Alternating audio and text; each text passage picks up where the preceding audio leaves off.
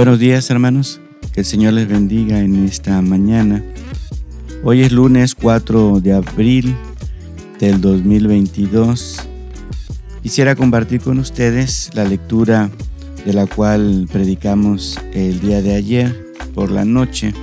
Está en Santiago capítulo 3, versículo 1 al 12 si durante el día o durante la semana ustedes quieren meditar en otro versículo de este pasaje, yo les recomiendo que aparten su tiempo para, hacerlo.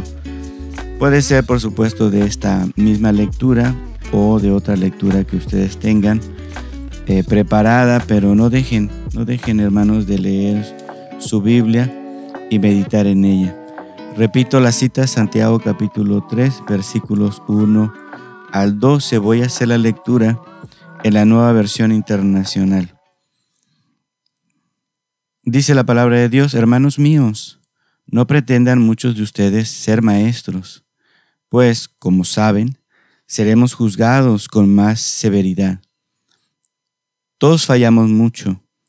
Si alguien nunca falla en lo que dice, es una persona perfecta, capaz también de controlar todo su cuerpo.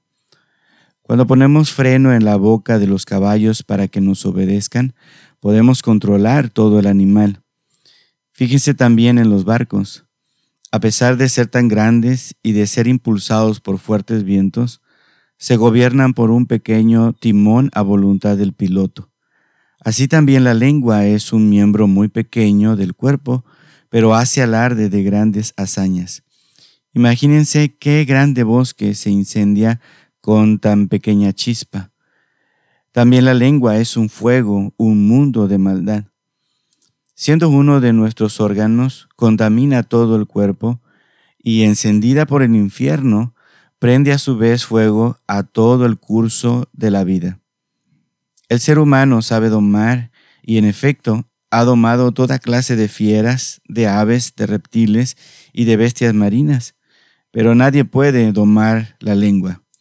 Es un mal irrefrenable lleno de veneno mortal. Con la lengua bendecimos a nuestro Señor y Padre, y con ella maldecimos a las personas creadas a imagen de Dios. De una misma boca salen bendición y maldición. Hermanos míos, esto no debe ser así. ¿Puede acaso brotar de una misma fuente agua dulce y agua salada? Hermanos míos, ¿acaso puede dar aceitunas una higuera o higos una vid? Pues tampoco una fuente de agua salada puede dar agua dulce. Repito el versículo 9.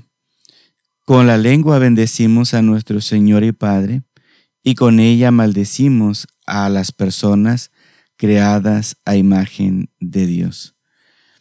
Sin duda, hermanos, para todos nosotros es un reto eh, controlar nuestras emociones, eh, darnos cuenta de lo que estamos sintiendo y la forma en la que respondemos en muchas ocasiones cuando nuestras emociones están a flor de piel. No es fácil domar la lengua. En comparación con otros animales que el ser humano ha domado, dice la escritura, no es para nada sencillo. Incluso el pasaje dice que es algo imposible.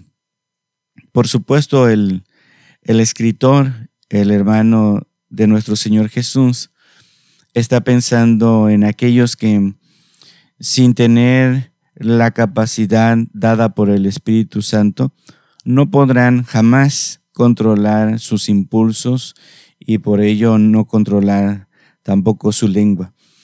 Pero quienes hemos eh, aceptado a Cristo, quienes hemos tenido un encuentro con el Señor Jesús, hemos sido renovados, hemos sido regenerados y se nos ha dado una nueva capacidad y esta capacidad tiene eh, todo lo necesario para controlar las emociones, para controlar la lengua.